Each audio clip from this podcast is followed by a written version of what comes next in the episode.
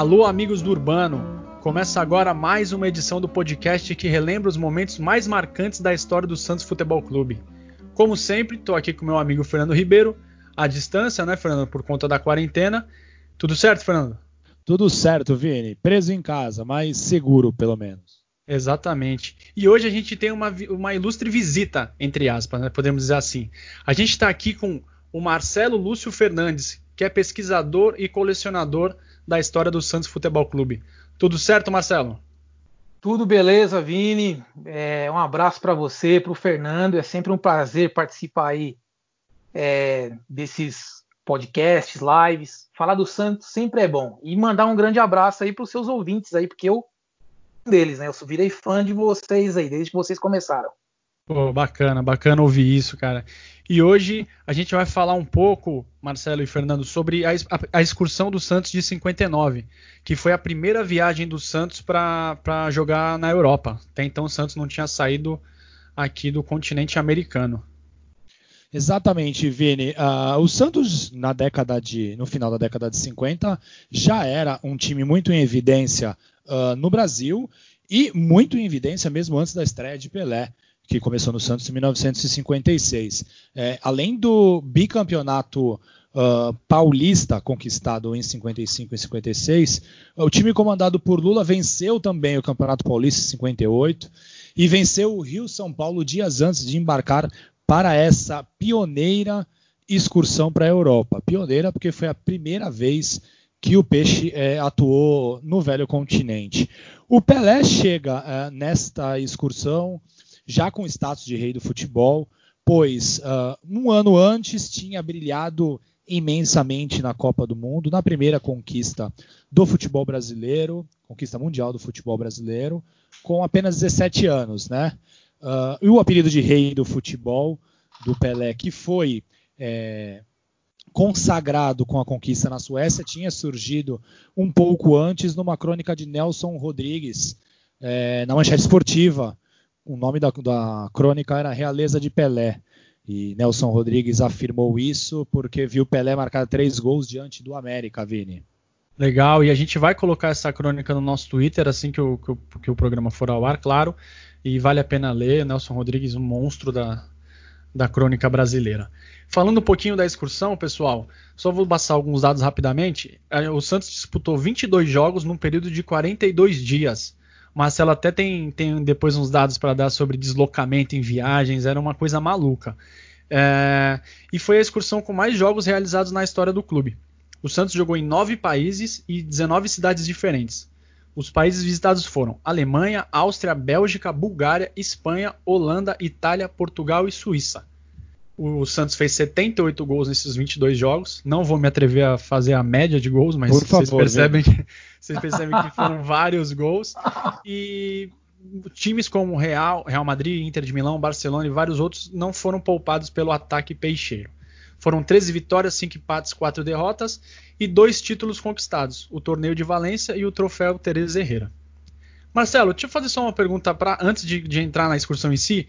Quanto que um clube lucrava ou ganhava em média numa excursão tão longa assim? A gente tem dados sobre isso? Olha, eu vou falar para vocês do top na época, que era o Real Madrid, recebia em média 40 mil dólares por jogo. É, o Santos, nessa excursão Europa, ele recebeu cerca de 1 milhão 150 mil cruzeiros, que é equivalente a 4 milhões 782 mil dólares. Dá uma ah. média de 33 mil dólares por jogo. Tá, tava quase ali, né, com o Real, podemos dizer assim. Justamente. Então, o fato do Santos ter vencido aí a da seleção brasileira ter sido campeão do mundo em 58 e o fato do Pelé jogar no Santos elevou bastante aí o, o valor das cotas aí do Santos em relação aos outros clubes.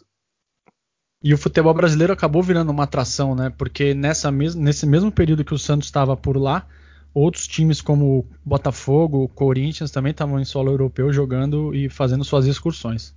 Estavam, tem até uma polêmica que o, o, é, os, os, clubes brasileiros ganhavam bastante dinheiro, mas também tinha muitos empresários que faturavam alto com o futebol brasileiro, né? Você vê que o, é, havia um, um clube de, de, Minas Gerais, o Bela Vista de Sete Lagoas, excursionou em 58 para a Espanha, e como a comunicação na época era muito ruim, eles acabaram é, divulgando esse jogo como um encontro do campeão brasileiro com o campeão europeu Real Madrid. Né? E os caras na Espanha lotaram Santiago Bernabéu pensando que enfrentaram o campeão brasileiro. Imagina, o Bela Vista de Sete Lagoas.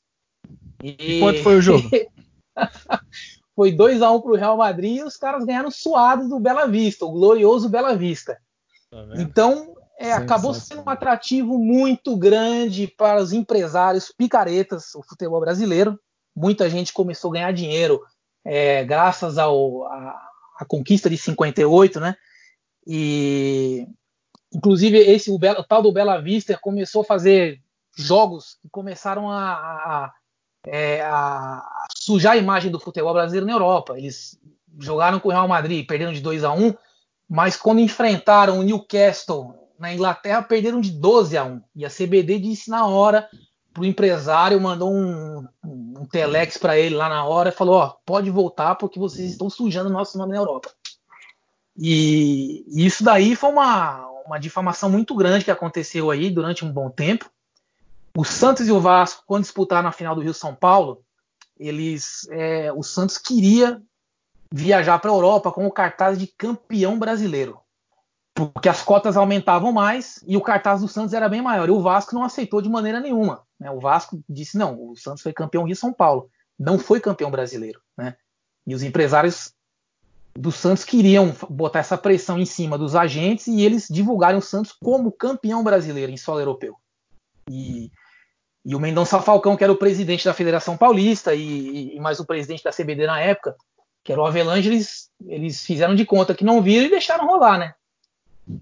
Interessante. Sensacional. Vocês perceberam que hoje vai ser uma aula, hein? Uma aula Sim. de história.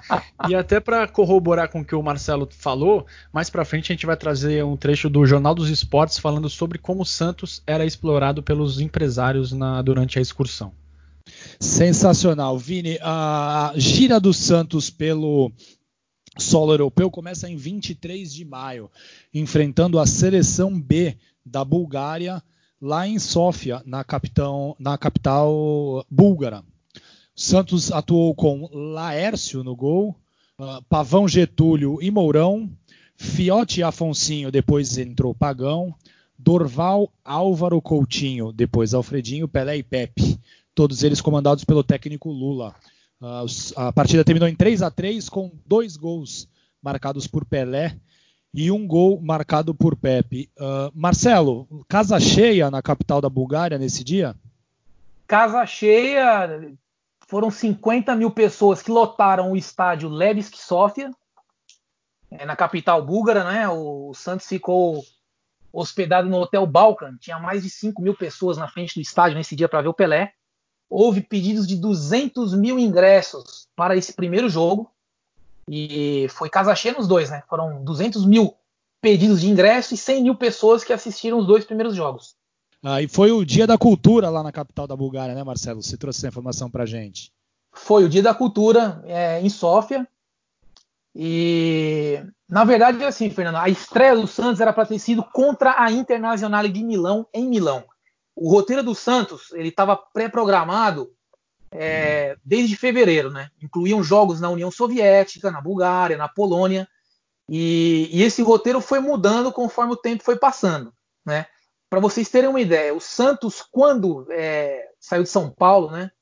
No dia que o Santos embarcou em São Paulo a bordo de um Lockheed Super Constellation da Panair, prefixo PP, PCB, rumo ao Rio de Janeiro, é, o, o, Santos, a delegação tinha certeza que o, faria estreia em Milão, né? E depois chegou em durante o, a, a, viagem, né? O, o Santos saiu de para vocês terem uma ideia da, da maratona que foi, né? Saiu de São Paulo às 13 da tarde, chegaram no Rio às 2h10, depois chegaram em Salvador às 17h30, Maceió, Alagoas às 19h30 e fizeram uma parada técnica em Recife às 20h20, onde eles tá enfrentaram o glorioso Santa Cruz de Recife. Venceram por 5 a 1 Nesse dia, foi o jogo antes da excursão europeia, o embaixador italiano se dirigiu à, à delegação do Santos e pediu aos diretores do Santos para não jogarem é, partidas no, no, nos países da cortina de ferro, nos países socialistas, que pegava muito mal para a delegação do Santos, para as relações exteriores do Brasil. A gente vivia na época de Guerra Fria e esse a diretoria não, não, não levou isso a sério, né? Falaram assim, olha, conversa com o nosso empresário que é ele que decide, a gente não pode decidir nada. E se dependesse da vontade de terceiros, não teria jogado nem na Bulgária, né? Então esse jogo com a Inter, ele foi remarcado para outro dia, né? Ele era para ter sido o jogo de estreia do Santos em, em Milão e acabou sendo remarcado para o dia 5 de junho. E apenas 24 horas depois de empatar com a seleção B da Bulgária, o Santos enfrentou a seleção principal da Bulgária. O placar 2 a 0 para o Santos. Dois dias depois, uh, esse jogo contra a Bulgária foi no dia 24, e pasmem, no dia 26. Uh, dois dias depois, o Santos já estava na Bélgica para derrotar o Royal Standard de Liège por 1 a 0. Marcelo, uh, Conta um pouquinho para a gente dessas duas partidas que o Santos fez na Bélgica, que num dia o Santos ganhou uh, do Standard Liège e no dia seguinte do campeão belga, belga o Anderlecht. Olha, o primeiro jogo em solo belga, né, no 26 de maio contra o Standard Liège, eles jogaram no famoso estádio Maurice du Frasne, que é o famoso estádio de Sclessin, que existe até hoje. Não é a mesma arquitetura, que eles já derrubaram esse estádio há muitos anos, né, mas o local é o mesmo e o nome do estádio é o mesmo. Ah, o público foi de 22, 22 mil pessoas, uma renda de 25 mil dólares, né? É, gol marcado por Pepe aí aos 84. É, foi um jogo onde é, o clima não era dos melhores, estava fazendo um tempo frio, seco. É, o Santos dobrou a resistência belga no final da partida. Foi um jogo difícil, um jogo duro. E um jornalista é, belga chamado George Tillman chamou o Santos pela primeira vez de Harlem Globetrotters do futebol e afirmou que o seu ataque era o melhor ataque do mundo. Contra o Anderlecht, né, no dia 27 de maio, o Santos venceu por 4 a 2 no Parque Astrid, que é o estádio do Anderlecht, né, um público de 25 mil pessoas. Gols de Pelé aos 8 e 55, né? Coutinho aos 46, Pepe de pênalti aos 28 Stockman e Vanderboer. Santos jogou com camisas brancas, é, sem forçar depois dos 4 a 1 o Santos acabou cedendo um golzinho ali, né? O Anderlecht era o campeão belga. Jornalista belga, é, jornal belga Les Sport, não poupou elogios ao Santos, né? Disse que foi uma brilhante demonstração dos jogadores brasileiros que ostentaram a plenitude de sua classe. Foi a melhor apresentação vista desde há muito tempo em solo belga. Então uma, foram duas apresentações muito boas, a primeira nem tanto, né? Mas esse jogo contra o Anderlecht marcou bastante, impressionou bastante a, a, o público local, a imprensa local e foi um grande jogo. Até porque o Santos também estava batendo de forma contundente o campeão belga, né, Marcelo? Com certeza essa essa informação uh, com certeza dá muito crédito à vitória do Santos nessa partida. Três dias depois, olhem só, os dirigentes e os empresários tiveram um pouquinho de piedade dos jogadores santistas e deixaram eles descansar por três dias. O Santos jogou a sua última partida uh, na Bélgica diante do Gant. Uh, o time belga jogou reforçado por alguns outros atletas, coisa que era muito comum, uh, e acabou vencendo um time já um pouco cansado do Santos. Como é que foi a festa da torcida, Marcelo, quando acaba essa partida? Olha, os torcedores aí, após essa, essa primeira derrota em solo europeu, aí, invadiram o campo, carregaram os atletas vencedores em triunfo. É, foi um, apesar do resultado ter sido negativo, foi um grande resultado, né? O, o time do Lagantoise, o Gent, que é conhecido na, no norte da Bélgica como Koninklijke Athletic Associate Gent, né? Os clubes belgas eram, eram paradas difíceis nos anos 50 e 60, né? O Real Madrid, inclusive, em 62 foi eliminado 62 não, perdão, em 63 foi eliminado por um por um clube belga. Né? O Anderlecht eliminou o Real Madrid da Champions League. Né? Então os clubes belgas eram o campeonato belga tinha um nível bem elevado, não é o nível um, dos clubes italianos, do, dos, dos grandes ali da época, mas era eram clubes difíceis de serem batidos, em casa jogavam, jogavam bem, eram equipes agressivas, tinham bons jogadores, tinham grandes jogadores, e não era parada fácil não, como muitos pensam hoje, né? E depois da Bélgica, o Santos foi para a Holanda disputar uma partida só contra o Feyenoord, ganhou por 3 a 0. Coutinho, Pagão e Pelé foram para a rede. E tem uma curiosidade sobre o, sobre o árbitro e o bandeira desse jogo, não é, Marcelo? Isso, o Santos é, venceu esse jogo contra o, contra o Feyenoord no Oster Park Stadium em Groningen, né? Não jogou em Rotterdam, né? Não sei por que cargas d'água, foram resol, resolveram fazer esse amistoso aí fora dos domínios do, do Feyenoord. E esse jogo aí é, marca a despedida do árbitro holandês Klaas Schipper. E um dos bandeirinhas é um personagem que cruzou várias vezes aí com o Santos Futebol Clube e faz, e faz parte da história do futebol brasileiro também. E, nós temos boas e más lembranças com ele. É o holandês Leo Horn, era um, um árbitro internacional holandês, considerado o maior árbitro da história da Holanda. Ele é um personagem fantástico. Ele era um membro da resistência holandesa durante a Segunda Guerra Mundial. O irmão dele foi fuzilado durante a Segunda Guerra. Agora vocês imaginam, um membro da resistência durante a Segunda Guerra Mundial na Holanda ocupada. Ele, além de ser judeu, né, porque ele saía nas ruas, ele não ostentava aquela estrela de, de judeu no casaco, né, ele saía sem a estrela. Então ele já era um membro da resistência porque ele fabricava papéis, documentos falsos com os aliados, com os amigos deles assaltavam trens, assaltavam bancos. E, e o Leo Horn, ele, ele é um cara muito respeitado na Holanda, ele é muito bem lembrado na Holanda. Ele, inclusive, o, o pai do Rudy Crow, líbero da Holanda da Laranja Mecânica de 74, 78, era amigo do Leo Horn. E o pai do Rudy Crow também escondia pessoas na casa dele, em Amsterdã. Então ele tem uma história muito interessante, porque assim, o Léo Horn, primeira vez que ele cruza o caminho do Santos foi contra o Feyenoord, era o bandeirinha desse jogo. Depois no jogo do Real Madrid, nessa excursão, ele foi o árbitro. Não foi muito bem, né? havia muitas críticas do, por parte dos jogadores do Santos. Depois o Léo é, apitaria duas finais de Champions League, uma em 57 e uma em 61. Apitou a Copa do Mundo de 62, foi um dos bandeirinhas na final Brasil e Tchecoslováquia. Apitou a final da Libertadores em Buenos Aires, Santos 3, Penharol 0. E depois ele apitou o primeiro jogo da Libertadores, da final da Libertadores de 64. Ele começou a carreira dele em 1951 e encerrou a carreira dele em 1966. Ele era um grande torcedor do Ajax de Amsterdã, sempre fez parte da, da direção do Ajax, acompanhava o clube, é, estava sempre presente no antigo estádio Demir, no estádio nacional de Amsterdã e é um grande personagem do futebol mundial, pouco lembrado na, na América do Sul. E aí, depois dessa vitória contra o Feyenoord, o Santos foi para a Itália jogar contra a forte Inter, Inter de Milão. A, a, partida acabou 3 a 2 para os donos da casa. O Pelé fez os dois gols do Santos e o Firmani fez os três gols dos italianos. E eu te pergunto, Marcelo, o, foi, como é que foi a reação do público ao ver o Pelé jogando? Olha, o, o público italiano tinha muita eles tinham muita ansiedade de ver o Pelé em ação, né? O Pelé teve na Itália em 58, na véspera da, da estreia da Copa do Mundo, né? O Brasil, antes de, de ir para a Suécia, teve fazendo uma, alguns jogos ali na Itália, né? Contra combinados, contra Internacional, e havia uma, uma expectativa muito grande dos italianos em verem o, o Pelé em campo. E ele foi o melhor jogador em campo, foi diversas vezes ovacionado pelo público.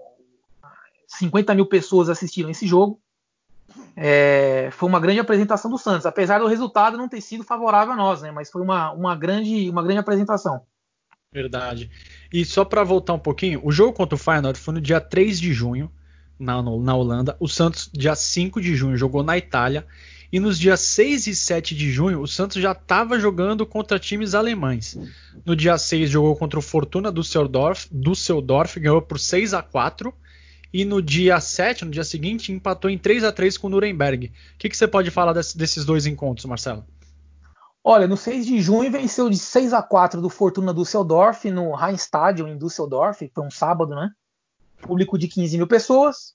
É, nesse, nesse time do, do Fortuna Düsseldorf tem dois personagens aí é, interessantes. Aí. O primeiro é o Wilp Derval, é, conhecido como Caracol Prateado, que foi treinador da seleção alemã aí no, no início dos anos 80, foi campeão europeu em 1980 com a seleção alemã. E o outro era o Juskoviak, o zagueiro alemão, foi o primeiro jogador alemão expulso no pós-guerra. Né? Ele foi expulso de uma partida é, na Copa do Mundo em 58 e ele tinha um apelido de Martelo, o Juskoviak. Era um jogador bastante duro, bastante agressivo. Imagina e... porque o apelido, né? é o Martelo. É o... Martelo, Hammer. caracol, caracol prateado, ótimos apelidos, viu? ótimos apelidos. E o Jupp Derval ele esteve na, no comando da seleção alemã de 1980 a 84, foi campeão europeu com a Alemanha em 80, foi vice-campeão mundial em 82 na Espanha, né? E, e foi uma, uma ótima estreia do Santos, né? Você estrear em solo alemão e vencendo o Fortuna do Seudorf, que era uma pedreira aí por 6 a 4 foi uma, uma ótima estreia, um ótimo resultado. E depois, contra o Nuremberg, eles jogaram no Paraesportivo Zabo, que era um estádio pequeno que ficava nas redondezas de Nuremberg. Eu, por acaso, estive lá à caça desse estádio. É um bairro residencial. Os alemães, para você ter uma ideia, o estádio foi destruído há muitos anos, mas você vai lá na rua onde, onde havia o estádio, tem lá uma placa que o, o, o FC Nuremberg colocou lá no jardim onde estava o estádio, contando a história toda daquele estádio que foi a casa do Nuremberg durante décadas. Né? Muito bacana. E esse jogo, esse jogo teve um público de 35 mil pessoas. É, o Santos empatou em 3 a 3 Dorval aos 16, Afonso aos 22 e Pepe aos 58. Max Morlock fez um dos gols do Nuremberg. O Max Morlock foi um dos heróis aí da Alemanha de 54, que venceu a poderosa Hungria em 54. E um detalhe curioso, é, que pouca gente sabe, né? Na excursão europeia do Santos, e mesmo na excursão sul-americana no início de 59, o capitão do Santos era o Ramiro Valente. Ramiro Valente era o capitão do time do Santos. E quando o Ramiro Valente estava ausente, não, não podia jogar, quem era o capitão no lugar dele era o Álvaro Valente, o irmão dele. Então, assim, toda vez que o Santos recebia um troféu, uma traça, quem ia lá receber era o Ramiro ou o Álvaro a gente, para identificar isso aí junto com o pessoal da Sofis, a gente tinha uma grande dúvida, né? Porque a gente tem muitas fotos aí de times posados e a gente ficava na dúvida: quem que era o capitão do Santos? Porque se você vê fotos do time do Santos, durante toda a década de 50, 60, você não vê um jogador usando uma braçadeira de capitão.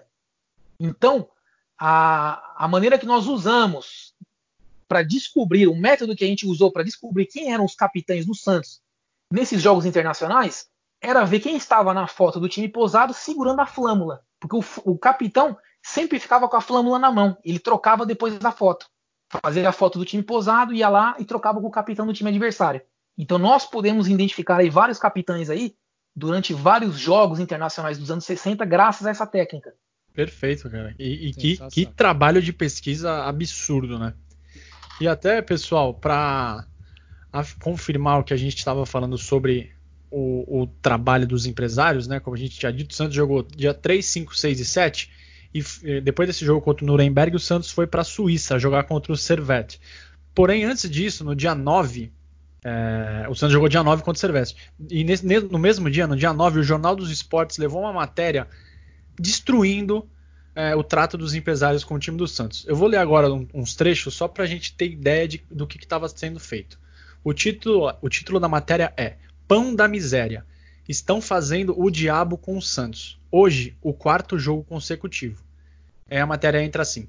Como nos velhos tempos dos circos ciganos, vai para seis dias seguidos que o Santos anda de cidade em cidade na Europa, exibindo a troco de magros dólares os seus trapezistas famosos. A peregrinação é longa, não chegou ainda nem à metade.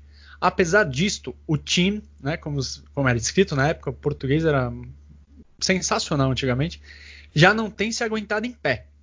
E aí ele, ele, ele segue dizendo assim: de quem a culpa? Pergunta-se. Dos empresários inescrupulosos, caftens da bola, que compram os espetáculos no barato, ou incautos dirigentes com vocação de bota sete léguas, que os vendem ou os barganha pela mísera aventura de atravessarem o Atlântico.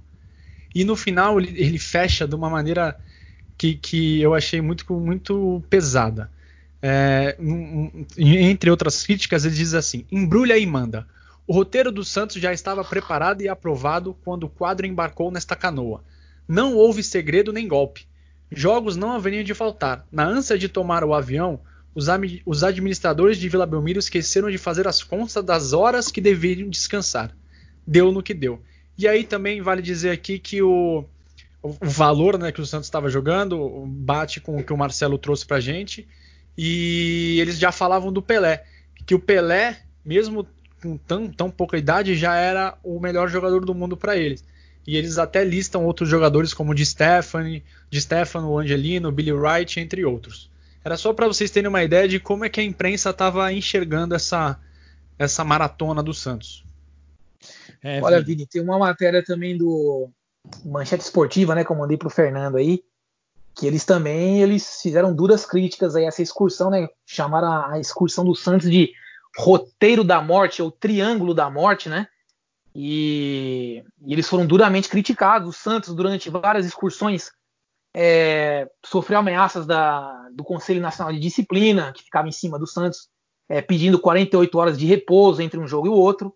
É, o Santos aconteceu jogos que teve que não é, assinou compromissos de, de jogar determinados amistosos, não pôde cumprir por obrigação do CND, que impôs é, repouso e descanso né, em 63 deveria ter jogado com, com o espanhol de Barcelona no, uh, na Espanha e não pôde jogar esse jogo. Teve que enfrentar o Barcelona. No, era um torneio, um quadrangular. Em vez de disputar a semifinal, foi logo para a final porque não deixaram jogar esse, esse jogo, né? E teve um outro jogo em Wolfsburg no ano seguinte em que o Santos teve que trocar. Os jogadores jogaram com camisas trocadas. O Pelé jogou com a camisa 2, o Coutinho jogou com a camisa 3. E esse jogo foi considerado um jogo de caráter é, de treino, né? Eles divulgaram para a imprensa brasileira que era um jogo treino, mas na verdade o estádio estava lotado, o público foi lá ver o Santos, os jogadores só trocaram a camisa. e Vini, como dormir é para os fracos e descansar era para os mais fracos ainda, o Santos continuou a sua batalha europeia. Como você disse, no dia 9 de junho, o Santos bateu o Servete da Suíça por 4 a 1 com destaque para os dois gols de Pepe. E no, dois dias depois, já estava enfrentando uma seleção uh, de Hamburgo, né? A seleção é organizada pela cidade de Hamburgo uh, e o Santos ganhou por 6 a 0 essa partida. Apenas dois dias depois de ganhar na Suíça, o Santos ganhava também em Hamburgo, na Alemanha. Tem alguma informação desse jogo, Marcelo, em Hamburgo? Temos, temos. Esse jogo foi disputado no dia 11 de junho. O Santos venceu de 6 a 0 o Combination House Hamburger Oberliga Vereinen, combinado Alternair FC von 1893, Bergdorf 85V e SC Concórdia von 1907. Um nome bem pequenininho, bem básico, para os é? amigos entenderem, né? Os alemães, eu costumo dizer para minha filha que é fluentíssima em alemão, falar para ela assim: nossa, essa frase de 3 km é o quê? Ah, isso aqui é apenas uma vírgula. Então, eu, eu fico assombrado com a, com a riqueza da língua alemã, né? E o, o Santos venceu esse jogo no estádio Millentorn, é, numa quinta-feira às 19 horas da noite.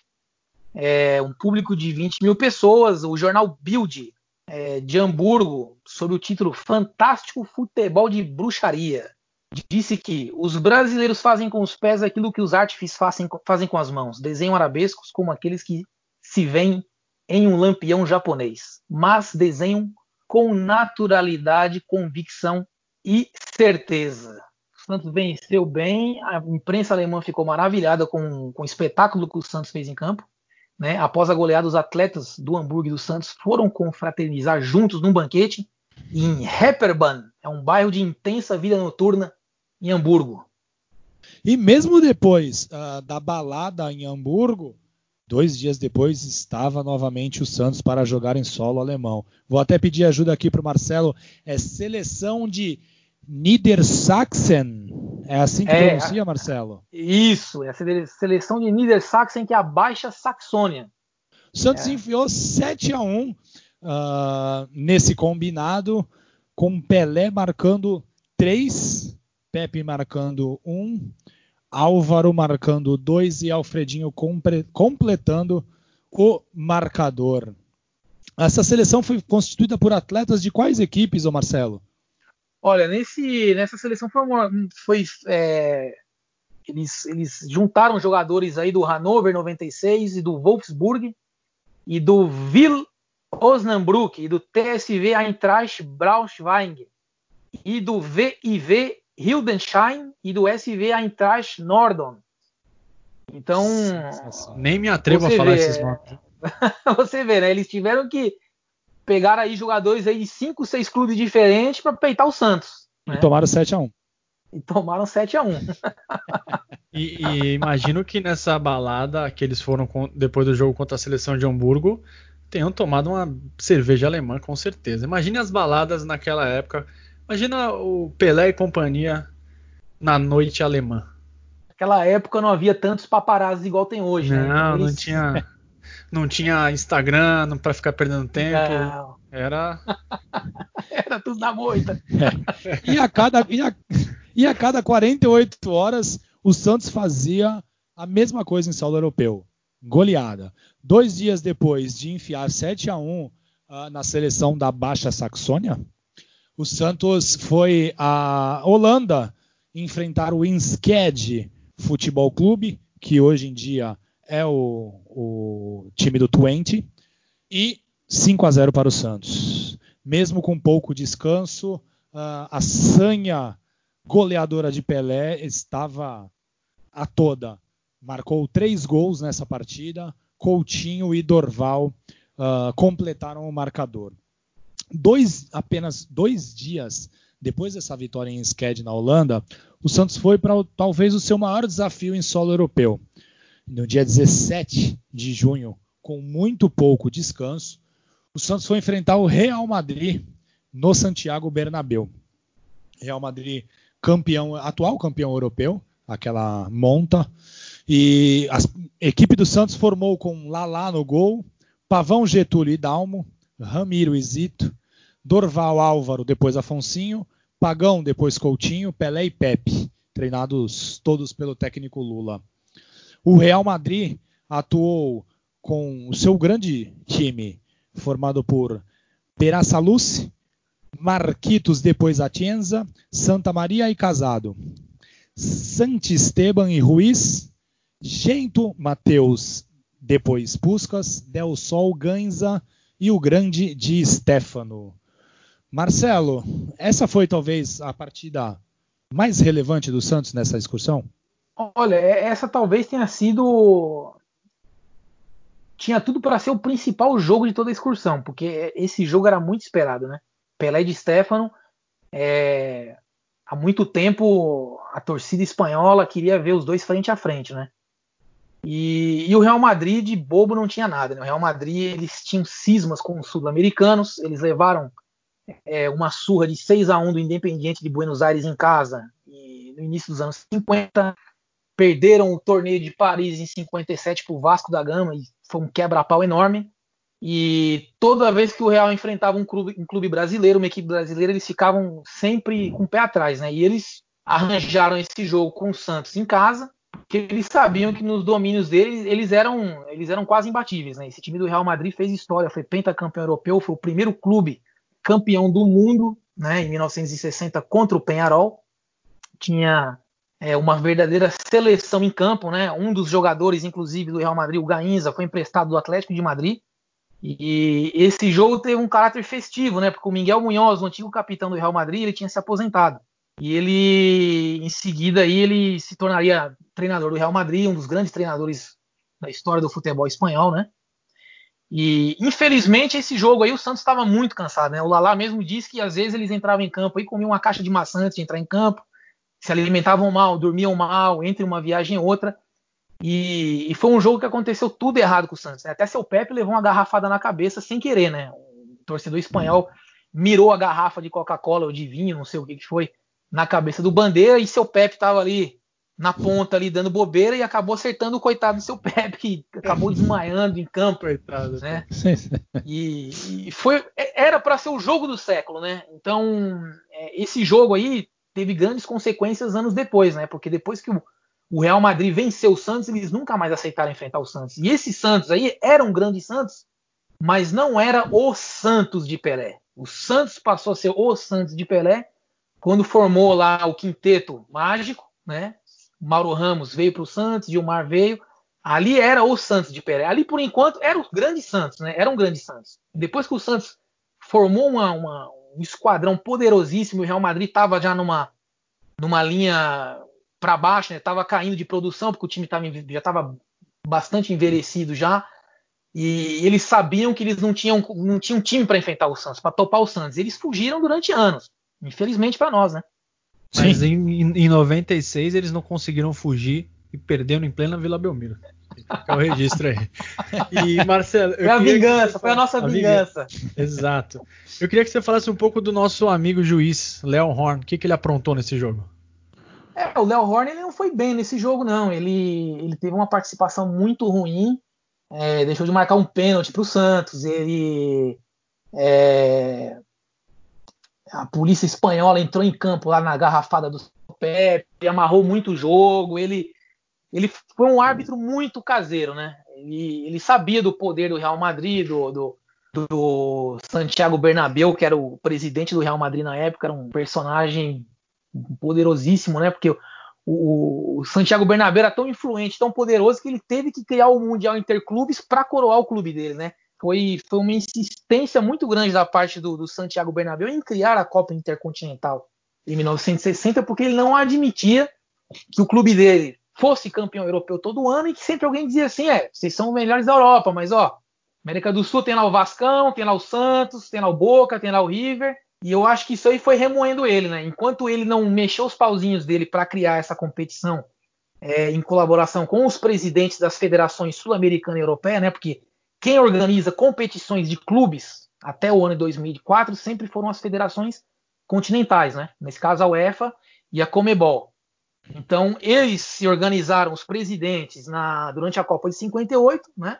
Das duas federações e resolveram criar essa competição em 1960 por pressão do Santiago Bernabéu, que queria porque queria ver o clube dele coroado como campeão do mundo. O Jornal dos Esportes uh, brasileiro levou as suas páginas que o Santos fez muito bonito em Madrid, apesar da derrota, inclusive saindo aplaudido pela torcida merengue. Uh, o Real Madrid queria muito contratar, uh, depois do sucesso na Copa do Mundo de 58, Didi e Pelé, mas, para nossa sorte, apenas Didi seguiu o caminho de Madrid. Dois dias depois da derrota em Madrid, o Santos estava em Lisboa para enfrentar a equipe do Sporting local.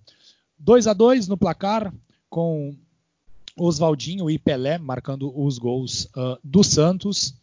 Oswaldinho Mas... contra. Oswaldinho contra, verdade, verdade. E dois dias depois, o Santos estava novamente em solo espanhol para enfrentar o Botafogo do Rio de Janeiro na disputa pelo tradicionalíssimo Troféu Teresa Herrera. Nessa partida, o Santos já entrou com Lalá, Pavão, Fur, depois Formiga, Getúlio Mourão, Ramiro e Zito. Dorval, depois Alfredinho, Jair Rosa Pinto, depois Álvaro, Afonsinho, depois Coutinho, Pelé e Pepe. E o grande Botafogo, que naquele dia não foi páreo para o Santos, atuou com Hernani no gol, Tomé e Ayrton, depois entrou Pampolini, Chicão Borges e Newton Santos, Garrincha Didi, Paulo Valentim, Valdir e Mário Jorge Lobo Zagalo. Uh, ah, 40 mil pessoas assistiram à vitória do Santos por 4 a 1 sobre o Botafogo. Pepe abriu o placar, Pelé, Coutinho e novamente Pepe marcaram os quatro gols santistas. Zagalo fez o gol de honra dos botafoguenses. Marcelo, Santos Botafogo era o maior clássico do Brasil àquela altura. Ganhar de 4 a 1 do Botafogo em solo espanhol foi uma das maiores uh, atuações do Santos nessa excursão? Foi, foi uma das maiores atuações do Santos e, e eu acho que talvez tenha sido realmente a melhor atuação do Santos, né? Porque o Botafogo, é, junto com o Santos, eram, eram as bases das seleções aí campeões do mundo de 58 e 62.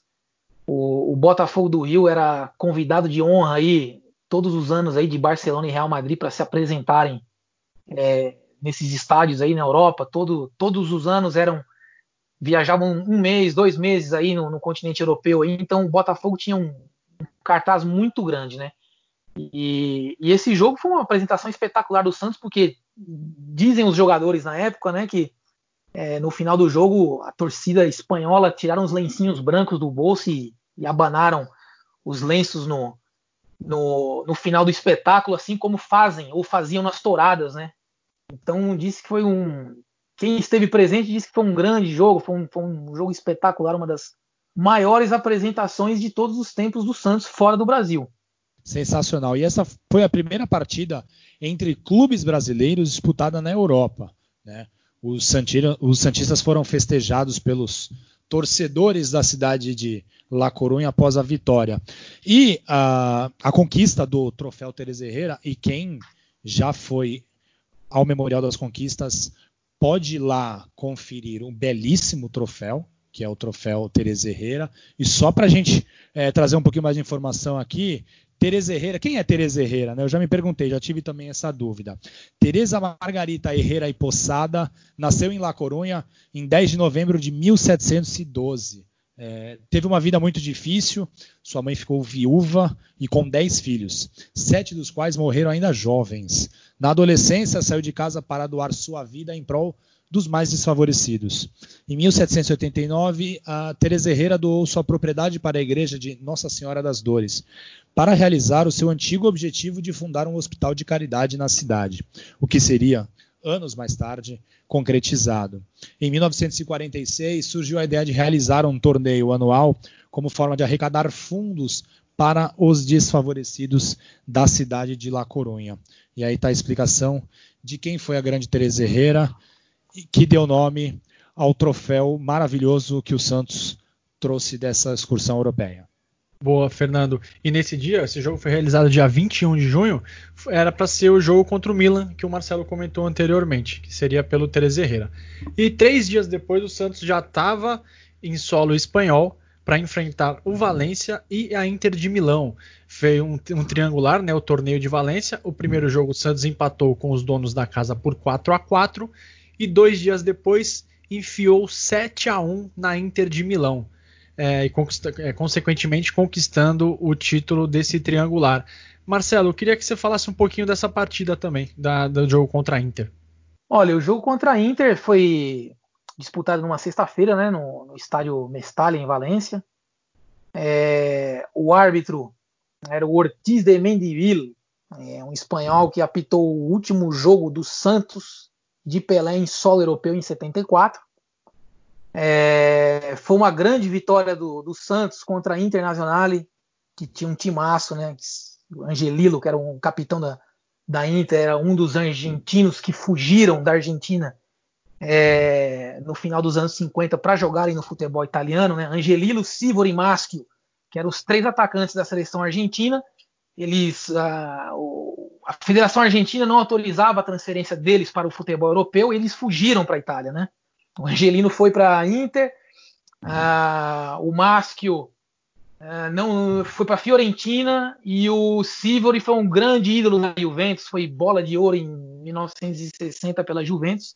Tinha uma grande seleção, um grande time a Inter e eu fico em dúvida se esse jogo contra a Inter foi é, a maior apresentação do Santos ou 4 a 1 contra o Botafogo. Eu acho que a imprensa europeia ficou muito mais é, chocada com esse resultado contra a Inter do que os 4 a 1 contra o Botafogo, porque o time da Inter era muito respeitado, né? Era, um, era uma grande, um grande clube, tinham grandes jogadores e, e, boa parte desses jogadores aí enfrentaria o Santos durante muito tempo, né? O Guarneri mesmo, o zagueiro lateral direito, aí, enfrentou o Santos várias vezes aí, durante os anos 60.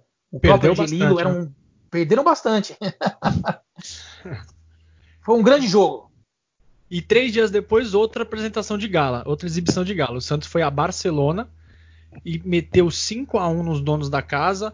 O Barcelona não estava com o seu time na totalidade, mas mesmo assim tinha nomes como Coxes, Evaristo, entre outros craques. O Santos não, não teve tanta dificuldade assim fez 5 a 1 e alinhou, alinhou com Lalá, Pavão, depois Formiga, Getúlio e Mourão, Ramiro e Zito, Dorval, depois Alfredinho, Jair Rosa Pinto, depois Álvaro, Coutinho, de, é, Coutinho, Pelé, depois Afonso e Pepe. Para vocês terem uma ideia, o Santos, já, o Santos nessa partida fez quatro substituições, ou seja, o, o, time já começava, já começava não, já tinha dado sinais de cansaço e conforme o tempo ia passando, esse cansaço aumentava. Mesmo assim, o Santos foi lá meteu 5 a 1. Barcelona era o campeão espanhol e eu queria quero a palavra do Marcelo sobre essa partida. Olha, esse também foi outro grande jogo do Santos, né? Campinou 40 mil pessoas. É, os, o Barcelona estava desfalcado do, do treinador, o Helene Herrera, e do Ladislau Kubala, né, o húngaro, que estavam reforçando a seleção espanhola contra a Polônia, em Katowice, né, um jogo internacional da seleção espanhola. Mas é como você falou, Vini, o Barcelona que estava em campo não era nenhum misto, né? Você tinha ali os húngaros, o Coxes e o Xibor, finalistas da Copa de 54 contra a Alemanha, né? Tinha o Evaristo de Macedo, que era um um centroavante, um atacante aí muito renomado na Europa, muito respeitado. Tinha o uruguaio Vila Verde. Então, de bobo eles não tinham nada. Era um baita de um time. E, inclusive, esse, esse trio de ataque aí, Coxes, Evaristo e Xibor, é, não, era, não era café pequeno, não. Né? Inclusive, o, Coxes, né, que era o, um dos maiores jogadores da história do futebol, é, diz a lenda que a, ele foi um dos maiores, se não o maior cabeceador da história do futebol mundial. Esse cara, quando você cruzava uma bola para ele na área, é, de 10 cruzamentos que você fazia para ele, 9 tinha que entrar para dentro. Né? 9 era barbante. Ah. E era um baita de um time. Sim, eu fico me perguntando se não foi aí que o Barcelona ficou com raiva do Santos e para anos depois descontar essa goleada. A culpa talvez, desse povo aí, vem. É, talvez 1 a 0 ficasse melhor ali, 1 a 0 gol do Pelé, tranquilo, tranquilo, mas tudo bem. Eu vou, a gente vai subir agora declarações do Lalá, do Pepe e do Coutinho sobre essa partida contra o Barcelona, que eles deram uma entrevista para Santos TV anos atrás. É, falar sobre essa partida é muito simples, porque foi uma das partidas memoráveis que o Santos atuou nos campos da Europa principalmente contra o Barcelona. Foi uma vitória maravilhosa de 5 a 1 contra uma equipe onde era considerada uma das maiores equipes da Europa, Real Madrid, Barcelona e Internacional de Milan. Eram as equipes de primeiro nível da Europa e o Santos, numa tarde maravilhosa, conseguiu um placar de 5 a 1 contra um ataque que eu me lembro muito bem, onde tinham diversos jogadores de nível mundial, entre eles dois magiares da Hungria, Cox, centroavante, e um ponta esquerda, Sibor, Sibor na ponta esquerda. Não podia equiparar um Pepe, né? Pepe é a maravilha do mundo, né? Na época. Nós não fomos lá exclusivamente para jogar com o Barcelona. Foi encontramos o Barcelona no, no caminho, né? Na volta, tínhamos jogado na Alemanha, na Bélgica, etc. Tal, e sabíamos que o Barcelona era um time, time forte, né? Eles tinham uma, uma, equipe, uma equipe muito forte. Muito estrangeiro, né, Adão? É, muito, tinha muito estrangeiro na, na equipe do, do Barcelona. E das equipes que nós estávamos jogando na excursão, é, era uma das mais fortes que nós enfrentamos. No entanto, foi um dos jogos mais fáceis que nós ganhamos. Bom, bom ouvir essas figuras que marcaram a época com a camisa do Santos, não é? E depois desse jogo contra o Barcelona, que foi no dia 29 de junho, o Santos no dia seguinte já estava em Gênova, na Itália, para enfrentar os donos da casa e ganhar por 4 a 2. E o detalhe desse jogo, Marcelo, era o Pelé, né? o Pelé não estava é, com 100% da sua forma, mas mesmo assim entrou em campo. É, o Pelé ele não estava em forma nesse jogo aí, já já estava mostrando já o desgaste que a, de todos esses jogos, de todos esses dias aí fora de casa e, e o Lula ele tentou ali é, não colocar ele em campo, né? O Pelé já entrou em campo contundido, o Lula falou faz um faz uma jogadinha qualquer aí, vai enrolando em campo aí, quando for daqui a pouco eu tiro você. Quando o Lula ameaçou tirar o Pelé em campo, começou um motim no estádio, né? Os caras começaram a quebrar tudo dentro do estádio e a direção do Gênova chamou a, os dirigentes do Santos e falou: ó, se vocês tirarem o homem de campo, é, vai morrer muita gente aqui. A gente não pode garantir a segurança de vocês. Eles já estão quebrando tudo lá em cima e se eles vierem aqui para baixo, a gente não pode garantir que vocês saiam daqui com vida. e, o, e, o, glorioso Luiz Alonso Pérez nem titubeou, né? Deixou o homem em campo e vamos lá, fica aí, vamos, vamos, vamos, vamos terminar vivos essa excursão. Melhor, né? e, e é, é verdade, o, o, tinha esse, além disso, Marcelo, você pode até me corrigir se, se eu estiver falando besteira, tinha contra, contratualmente também algumas exigências, né, para o Pelé jogar. E além dessa pressão do público, também tinha em contrato alguns jogos que o Santos com o time completo ganharia um cachê é, a mais do que se estivesse desfalcado. É verdade, Vini. O Santos é, o Santos recebia 30 mil dólares nesses jogos aí, mas se ele não, se o Pelé não entrasse em campo, caia pela metade. Metade uhum. desse valor aí, 15 mil dólares, é que o Botafogo recebia, né? O Santos sem Pelé era igual um Botafogo. Então, é, havia uma, uma grande responsabilidade, uma pressão muito grande do Pelé estar presente nesses jogos, em todos esses jogos, porque é. era muito dinheiro que estava em jogo e, e, ele, tinha que se, ele tinha que se sacrificar, né? Ele tinha que, ele tinha que jogar de qualquer jeito. Perfeito. E só para vocês terem uma ideia, essa excursão começou em maio, a gente já chegou agora no dia 2 de julho. O Santos foi até a Áustria enfrentar os donos da casa do Wiener Sport Club. Falei certo, Marcelo? Falou, é o Wiener Sport Club, isso mesmo. Foi em Clube... Viena e o, e o, Santos perdeu por 3 a 0 Perdeu por 3 a 0 é... O grande clube de, de, da capital era o Rapid, né? O Rapid de Viena. Era um, era um grande esquadrão aí de Viena. O Wiener era o, o segundo, segundo clube ali da cidade. É, esse jogo aí teve um público de 40 mil pessoas. O Coutinho foi expulso junto com o Olansky. É, teve um quebra-pau enorme no estádio nesse dia. Foi um jogo duro, um jogo violento. A torcida derrubou a alambrado, ameaçaram entrar em campo. Foi uma bagunça terrível. Né? E no final do jogo, para mostrar que aquilo tudo era era tudo, né? Era um, era um amistoso, era um, né? O, os jogadores do Santos foram convidados a jantar com os austríacos no, no final da noite. E acabaram jantando juntos, saíram juntos e, e, e acabou tudo em festa. Menos mal. E três dias depois, no último jogo dessa gira, o Santos foi a Sevilha, voltou para a Espanha, foi jogar em Sevilha contra o Betis, os donos da casa, e empatou por 2 a 2 gols do Pelé e Pepe. Ufa, cansei só de falar Olha quanto jogo, cara. E assim, acho que vale registrar é, derrotas, vitórias, empates e tudo mais, mas a impressão que o Santos deixou para o público europeu, não é, Marcelo? É, o, o, Santos é como eu sempre digo, né? Como eu, eu, eu vejo muitas é, publicações estrangeiras sobre o Santos da época. O Santos não era só um clube de futebol, né? O Santos era o embaixador é, mundial do futebol. E, e o Brasil estava na crista da onda, né? O, campeão do mundo em 58, o Pelé, todo mundo queria ver o Santos. É, é, o Santos, onde chegava, parava tudo. Então, foram momentos aí espetaculares na história do nosso clube. Né? Foi, foi uma grande excursão, eu acho que foi muito positiva, até as derrotas aí foram positivas para o Santos. Você vê, ficaram 44 dias fora de casa, disputaram 22 jogos, percorreram 30.733 quilômetros. Né? Então foi uma saga, né? Foi uma, foi não, não foi fácil. Então dali para frente o quem continuou no Santos ali já sabia o que, o que aguardava eles, né? Você dormia pouco, se alimentava mal, era jogo dia sim, dia não, e, e era uma maratona. E Marcelo, essa excursão também uh, marcou a despedida dos irmãos Álvaro e Ramiro Valente, né? Exato, eles dois foram contratados pelo Atlético de Madrid o, o Ramiro e o Álvaro, né? O Vavá depois jogariam com eles aí depois da Copa também. O Vavá, inclusive, foi antes deles, né? Pro, pro Atlético de Madrid.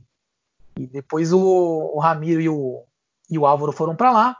É, no Valência estavam o Walter Marciano e o Joel, ponta direita do Flamengo. O Didi estava no Real Madrid. Então havia aí uma legião brasileira invadindo o futebol espanhol. E o Ramiro voltaria depois, né? Voltaria depois ao Santos aí em 64, mas ele nunca mais conseguiu jogar e se firmar no Santos como como no início dos anos 50, que ele era o capitão do time, tinha uma moral muito grande na, no time do Santos e é o capitão mais antigo do Santos que ainda está vivo, Ramiro Valente, mora no Rio de Janeiro. Sensacional. A delegação santista que participou dessa epopeia europeia foi chefiada por Atier Jorge Cury e Modesto Roma, que eram presidente e vice do clube. Partiram também uh, o administrador Ciro Costa, os médicos Hermindo Daló Salerno e Leonardo Debona, o empresário oficial, que era Roberto Fauslegier. É assim ou Fauslegier que fala, Marcelo? Fauslegier. Se for francês é Fauslegier.